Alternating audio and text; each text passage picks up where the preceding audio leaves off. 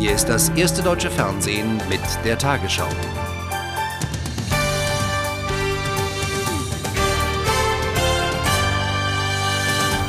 Guten Abend, meine Damen und Herren. Die Luftangriffe gegen Afghanistan gehen unvermindert weiter. Die Taliban-Hochburg Kandahar und die Stadt Herat wurden am Abend offenbar beschossen. In Kabul war eine schwere Explosion zu hören. Das US-Verteidigungsministerium bestätigte, dass neue Angriffe geflogen würden. Während der Militärschläge in der vergangenen Nacht wurden in Kabul vier afghanische Mitarbeiter einer von den UN finanzierten Organisation für Minenräumung getötet. Flugabwehrfeuer am Himmel über Kabul vor etwa einer Stunde. Amerikanische Kampfflugzeuge fliegen neue Luftangriffe auf die afghanische Hauptstadt und andere Städte des Landes. Bilder des arabischen Fernsehsenders Al Jazeera. Zuvor waren die Taliban-Hochburg Kandahar und andere Ziele erstmals bei Tageslicht angegriffen worden. Aufräumarbeiten in Kabul nach den Luftangriffen der vergangenen Nacht. Dabei sind in diesem Gebäude mindestens vier Zivilisten getötet worden. Ein offenbar fehlgeleiteter Marschflugkörper zerstörte das Büro einer afghanischen Minenräumorganisation, die von den Vereinten Nationen finanziert wird. Vier Wachleute starben. Dies bestätigten inzwischen auch die Vereinten Nationen. Die Anwohner sind empört. Die Bombe hat ihr Ziel uh, verfehlt. Wir verstehen nicht, warum die Amerikaner sie ausgerechnet hier abgeworfen haben. Im näheren Umkreis gibt es kein militärisches Ziel. Warum haben sie dann auf dieses Gebäude geschossen? Über die militärischen Kräfteverhältnisse in Afghanistan gab es auch heute keine verlässlichen Informationen. Nach eigenen Angaben haben die Truppen der oppositionellen Nordallianz bereits eine Bodenoffensive begonnen. Dabei sei eine wichtige Verbindungsstraße in den Süden des Landes besetzt worden. Zudem sollen bereits 1200 Taliban-Kämpfer zur Nordallianz übergelaufen sein. Die Not der Afghanen wird unterdessen immer größer. Mindestens 10.000 Menschen warten zum Teil seit Wochen an der Grenze zu Pakistan auf die rettende Ausreise. Am Abend hat die pakistanische Regierung die nordwestliche Grenze endlich für alle Flüchtlinge geöffnet. Das Verteidigungsministerium in Washington sprach heute von einer fortdauernden Kampagne. Die Luftangriffe könnten zu jedem Zeitpunkt erfolgen. Die afghanische Luftabwehr sei zerstört. Bis in den Morgen hatten amerikanische Flugzeuge Ziele in Afghanistan angegriffen, zum ersten Mal bei Tageslicht. Dann gab es eine kurze Pause und am späten Nachmittag erneuten Einsatz. Der Verteidigungsminister bezeichnete die Angriffe heute als erfolgreich. In Kürze werden wir die richtigen Bedingungen geschaffen haben, sagte er. Bedingungen, die es uns ermöglichen, eine dauerhafte Kampagne gegen den Terrorismus zu führen und humanitäre Hilfe für die Bevölkerung in Afghanistan sicherzustellen. Uh,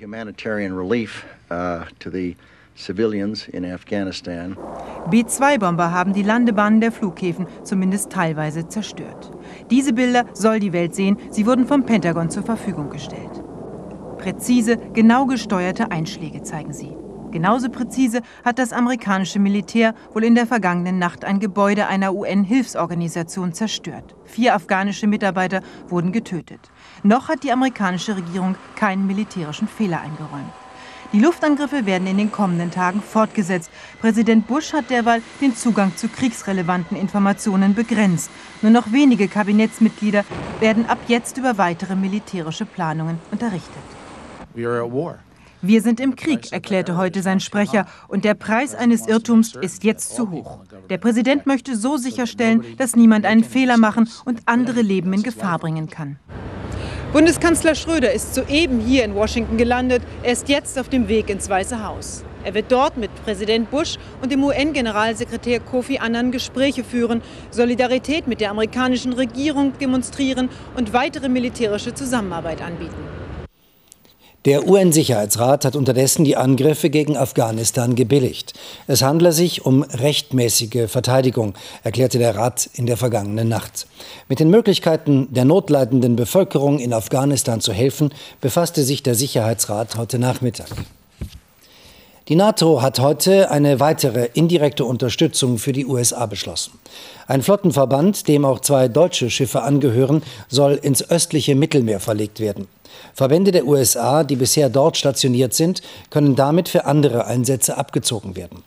Am Abend startete unterdessen das erste AVAX-Aufklärungsflugzeug zur Entlastung der USA von Deutschland aus in Richtung Nordamerika.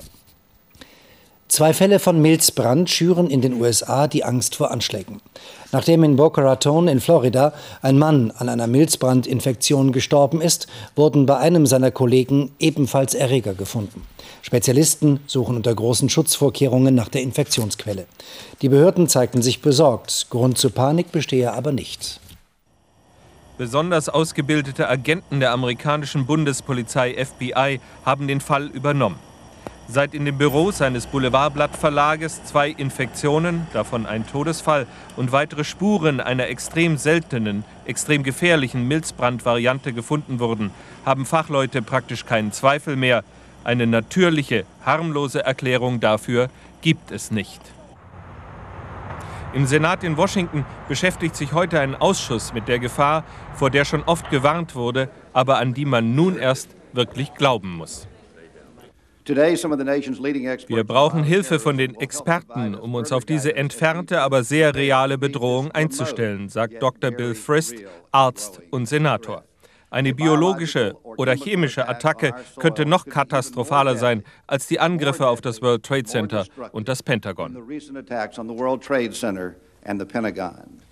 Weiterer Grund für größte Sorge, die Milzbrandspuren in Florida tauchten wenige Kilometer von dem Ort auf, an dem Mohammed Atta und andere die Technik solcher Sprühflugzeuge erforschten.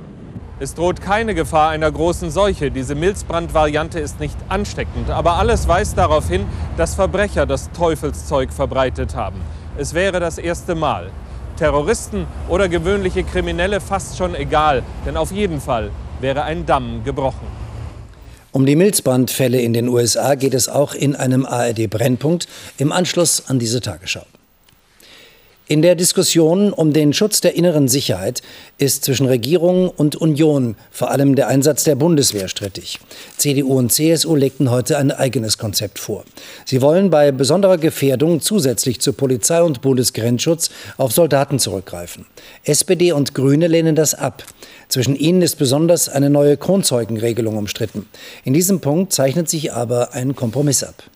Sicherheit 21. Mit diesem Konzept will die Union dem Innenminister Paroli bieten. Wichtigster Vorschlag, die Bundeswehr soll auch im Inneren eingesetzt werden können, zum Beispiel beim Schutz von Atomkraftwerken gegen Anschläge aus der Luft. Falls nötig, müsse das Grundgesetz geändert werden. Wir wollen eine Klarstellung, dass bei besonderen Gefährdungslagen die Bundeswehr mit ihren spezifischen Fähigkeiten ergänzend zu Polizei und Grenzschutz auch im Inland eingesetzt werden kann.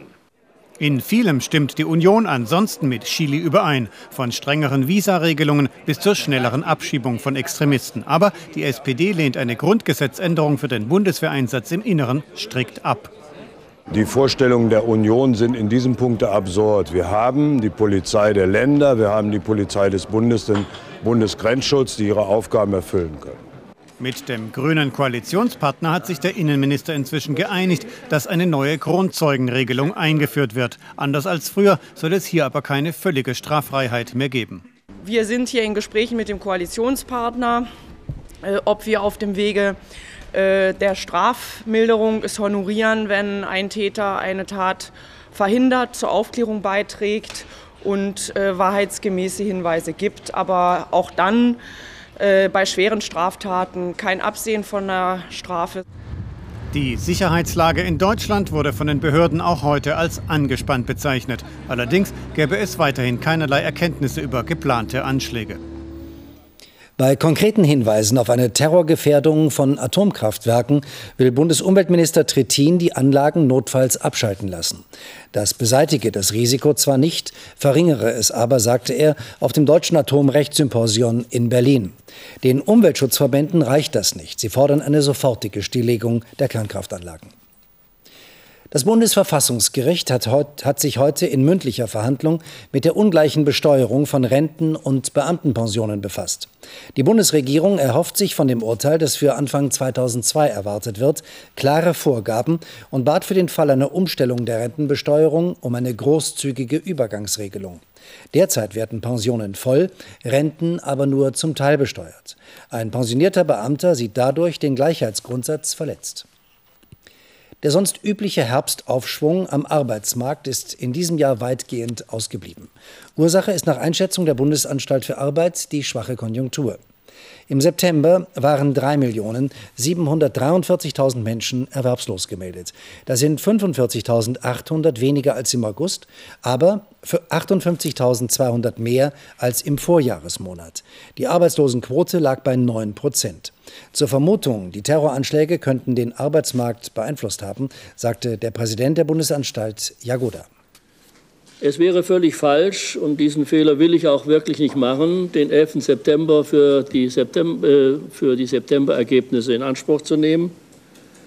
Ich kann es nicht. Ich glaube auch, dass es kaum möglich sein wird, insgesamt zu sagen, inwiefern dieser Schock vom 11. September bei dem Terrorangriff auf die Vereinigten Staaten die Weltwirtschaft beeinflusst hat, ob es ein Dämpfer nur war oder ob es eine Kerbe ist oder mehr oder weniger. Das wird aber die Zukunft zeigen. Der in Zahlungsschwierigkeiten geratene Schweizer Luftfahrtkonzern Swissair will weltweit rund 9000 Stellen streichen, davon knapp 2600 bei der Fluglinie selbst. Das bestätigte ein Unternehmenssprecher. Bis die Tochtergesellschaft Crossair Ende Oktober den Flugbetrieb übernehmen soll, will die Swissair ein vermindertes Flugangebot gewährleisten. Einen Tag nach dem Flugzeugunglück in Mailand dauern die Bergungsarbeiten an. Ursache des Unfalls ist nach Angaben der Staatsanwaltschaft menschliches Versagen. Die italienische Luftsicherheit machte das Fehlen einer Bodenradarkontrolle für die Katastrophe verantwortlich. Der Pilot einer deutschen Cessna war im Nebel auf eine falsche Zufahrt zur Startbahn gefahren, direkt vor eine startende SAS-Linienmaschine. Diese zerbrach und raste in eine Gepäckhalle. Insgesamt starben bei dem Unglück 118 Menschen. Bei der am Sonntag in der Nähe von Bremen gefundenen Kinderleiche handelt es sich um die seit Juni vermisste Adelina. Das ergab eine Erbgutuntersuchung, teilte heute ein Polizeisprecher mit. Vermutlich wurde das Opfer Mädchen Opfer eines Sexualverbrechens. Hinweise auf den Täter liegen bislang nicht vor. Den diesjährigen Nobelpreis für Physik vergibt die Königlich Schwedische Akademie der Wissenschaften in Stockholm an den deutschen Physiker Wolfgang Kettele, der in den USA lehrt, und an die beiden amerikanischen Forscher Eric Cornell und Carl Wiemann. Ihre Arbeiten über eine neue Zustandsform von Materie bringen Fortschritte bei Präzisionsmessungen. In Frankfurt am Main ist am Nachmittag die internationale Buchmesse eröffnet worden. Nach den Anschlägen vom 11. September wurden die Sicherheitsvorkehrungen verschärft. Mehr als 50 Aussteller sagten ihre Teilnahme kurzfristig ab. Bei dieser Buchmesse ist vieles anders. Strenge Kontrollen vor der Eröffnungsfeier, doppelt so viel Sicherheitspersonal wie in früheren Jahren. Die Terroranschläge in den USA werfen ihre Schatten. Griechenland, das Gastland dieser Messe, ist in den Hintergrund getreten. Auch Kulturstaatsminister Nida Rümelin, der den Bundeskanzler bei der Eröffnung vertrat, nannte den Terrorismus und seine Folgen als zentrales Thema. Ich glaube, es ist ganz wichtig, dass es sich bei dem Terroranschlag am 11. September nicht um einen Kampf der Kulturen handelt, dass es sich insbesondere nicht um einen Konflikt zwischen Christentum und Islam handelt, Frankfurt versteht sich als Forum der Verständigung. Die Verlage haben Klassiker zum Thema Islam neu aufgelegt, Titel, die zurzeit nachgefragt sind wie noch nie. Noch gibt es nur wenig aktuelle Bücher. Eins davon eine Biografie über Osama bin Laden. Die Herausgeber hatten auch Bedenken, mit einem Buch zur Katastrophe jetzt schon auf den Markt zu gehen. Wir haben darüber sehr lange intern diskutiert und haben uns dann aber doch ähm, dafür entschieden, unserer Informationsverpflichtung Genüge zu tun. Auch erste literarische Reaktionen auf den 11. September sind in Frankfurt zu lesen. Die aktuellen Ereignisse haben dieser Messe das Thema diktiert. Und nun die Wettervorhersage für morgen Mittwoch, den 10. Oktober. Über Island hat sich ein neues Tief gebildet, auf dem Platz des alten Schottland-Tiefs. Dies ist schwächer geworden, es sorgt aber mit dem Island-Tief zusammen für viele Wolken und Schauer in Nordeuropa. Über dem Süden scheint nach wie vor die Sonne mit einigen lockeren Wolken. Heute Nacht halten sich über Süddeutschland und Sachsen noch viele Wolken und es regnet etwas. Sonst ist es meist locker bewölkt oder ganz klar. Von der Nordsee strömen Wolken ins Land, die sich bis zur Landesmitte mittags ausdehnen. Gleichzeitig verlassen Wolken den Süden und Osten. Dort scheint dann die Sonne fast ungestört. Der Wind weht frisch aus Südwest bis West, an der Küste und in den Bergen mit stürmischen Böen. In der Nacht kühlt es auf 12 Grad in Schleswig-Holstein ab und 6 Grad in den Mittelgebirgen. Morgen erwärmt sich die Luft auf 15 Grad an der Küste und in Vorpommern und erreicht 19 Grad in Sachsen. Das sind die Aussichten. Donnerstag noch einzelne Schauer, Freitag und Samstag werden trocken, sonniger und wärmer.